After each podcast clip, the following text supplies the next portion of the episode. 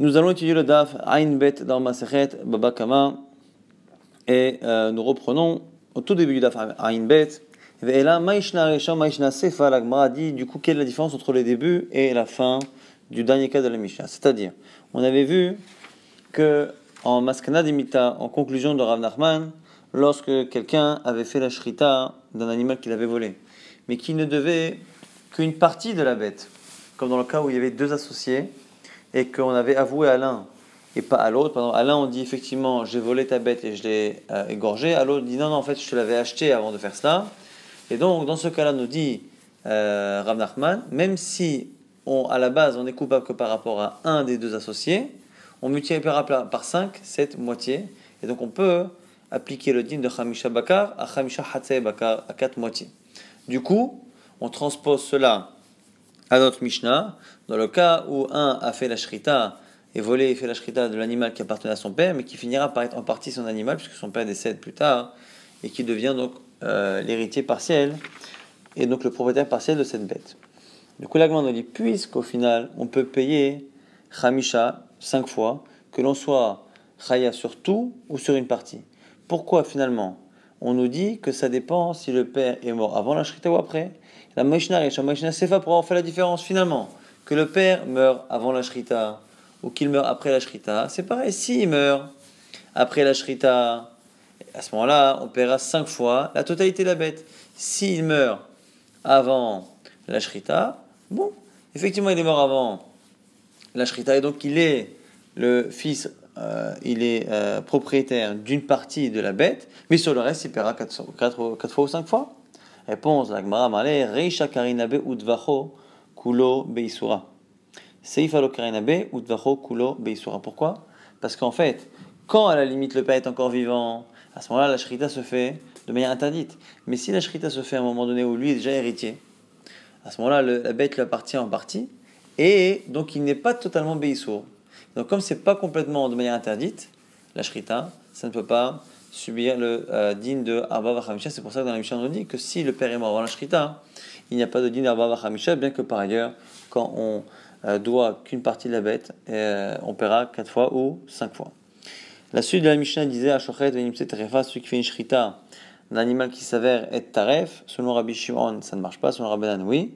Et autre cas, c'est Shochet Cholim Bazara, celui qui fait la shrita d'un animal qui n'est pas un korban, et il le fait dans dans la cour du Beth Le fait de le faire rend l'animal interdit, et on retombe la marloquette entre Tanakama et Rabbi Shimon. Selon Tanakama, le fait que la shrita rend l'animal cachère ou pas ne change rien. À partir du moment où c'est une shrita, c'est une shrita, on paiera Arba Vachamisha. Selon Rabbi Shimon, puisque l'animal ne sera pas consommable par cette shrita, puisqu'il a été euh, euh, égorgé au Beit à ce moment-là, il n'y a pas Arba Vachamisha cas, maintenant la question de la Gemara Marley, Rav Chavivi, Mechozna le Ravashi, remarque de Rav Chavivi, Mechozna Ravashi. Remarque qui est liée à une marque qu'on verra par la suite.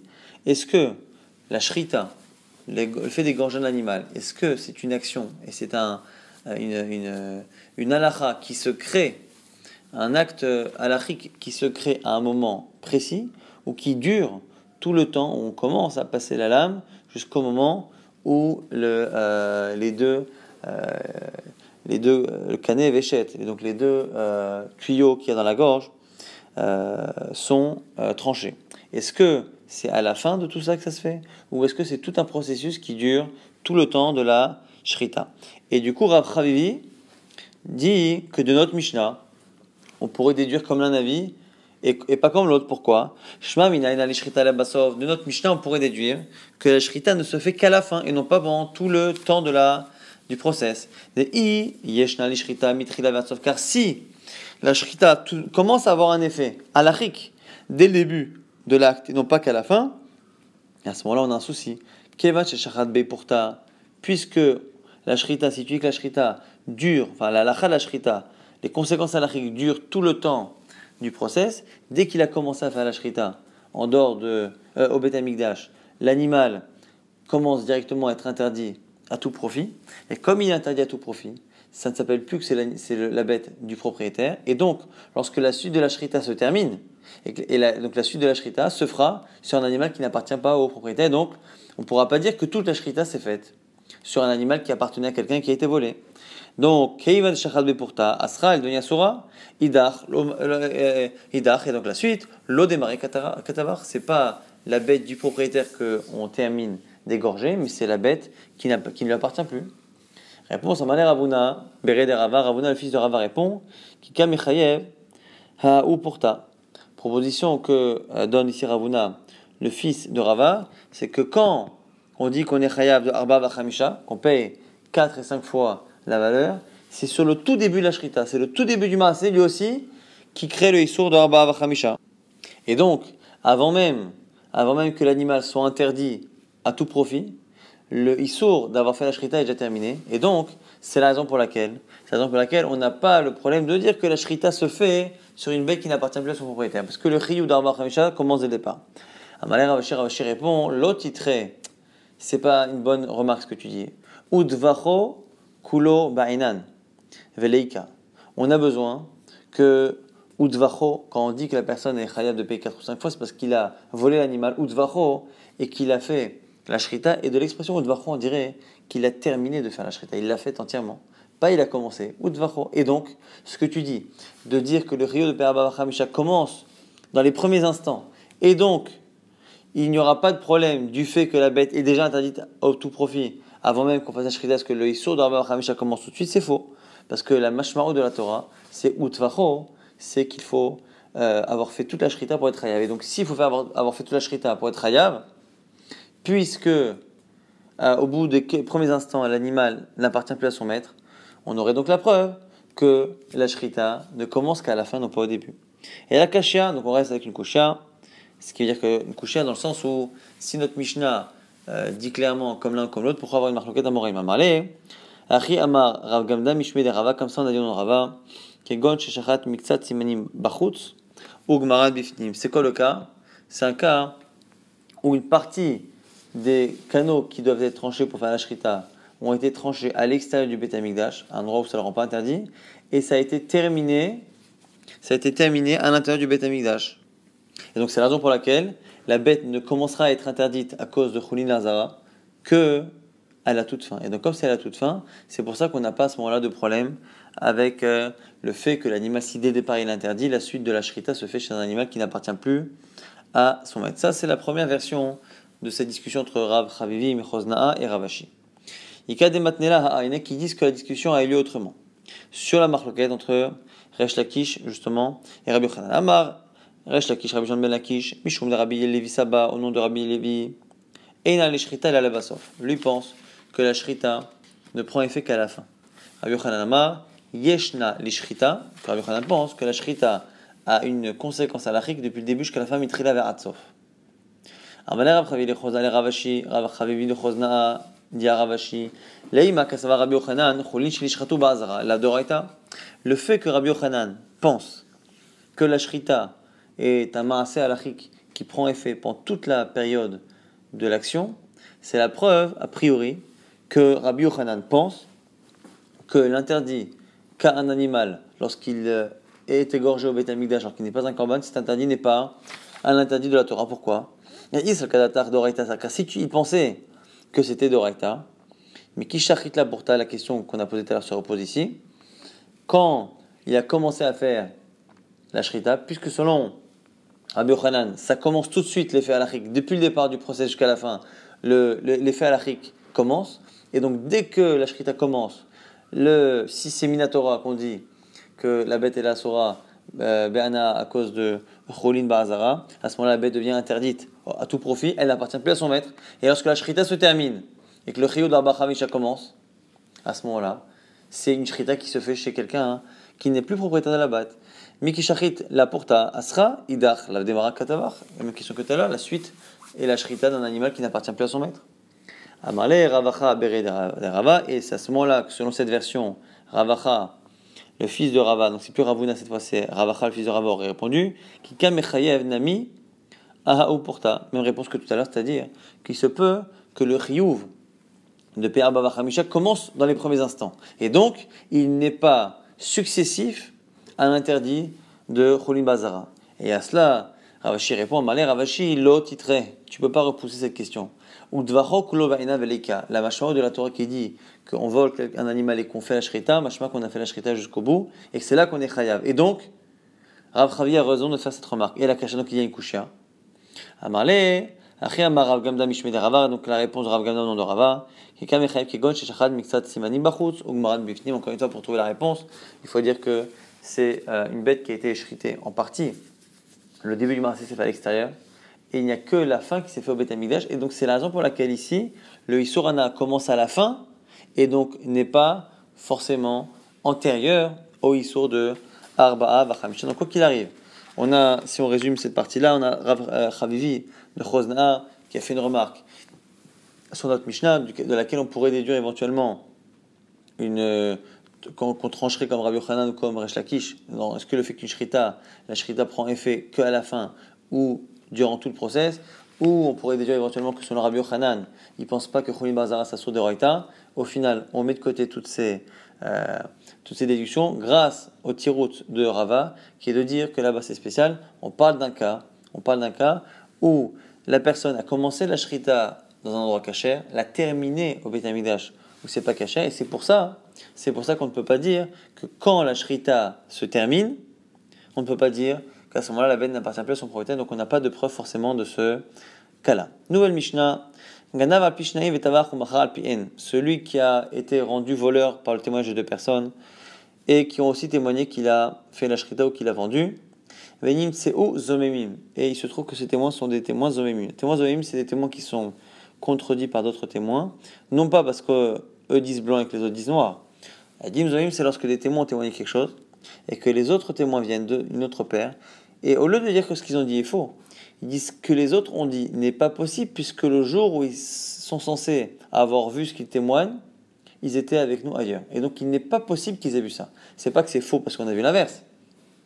Si c'est ça, ça s'appelle très très deux paires de témoins qui se contredisent, euh, on annule tout. Mais ici, on n'est pas dans ce cas-là. Comme les deux autres témoins, les nouveaux, disent que les témoins étaient ailleurs, ça dit, vous voyez, mais du coup, c'est quoi la, la, la Torah? C'est qu'on leur applique à ces faux témoins la sanction que leur faux témoignage a failli provoquer. Ils ont voulu provoquer par leur faux témoignage une punition X, on leur appliquera. C'était ce qu'ils ont voulu faire à leurs frères. Mais Shalmi donc ils payent la totalité, puisque c'est les mêmes témoins qui ont témoigné qu'il a volé, à tort. Et donc ils ont provoqué un chiyuv de payer deux fois. Puis ils ont témoigné qu'il a euh, a fait la shrita ou qu'il a vendu, et donc maintenant ils font payer quatre fois ou cinq fois, si ce sont de faux témoins et qu'on sait qu'ils étaient ailleurs, à ce moment-là ils paieront la totalité, les quatre fois ou les cinq fois en fonction du cas. Si les deux témoins qui témoignent qu'il a volé ne sont pas les mêmes que ceux qui témoignent qu'il a vendu ou égorgé, et et que les deux paires de témoins sont zomemim, et ils se partagent. Les premiers témoins payent ce qu'ils ont provoqué, qu'ils ont failli provoquer, c'est-à-dire de payer double. Les derniers, Mishalmim, Teshomé, Shlosha, ils paieront trois fois, donc ce qui reste, pour, pour arriver à 5, ou deux fois pour arriver à 4 si c'est un autre type d'animal. Nim, c'est Wachanim Zomemim.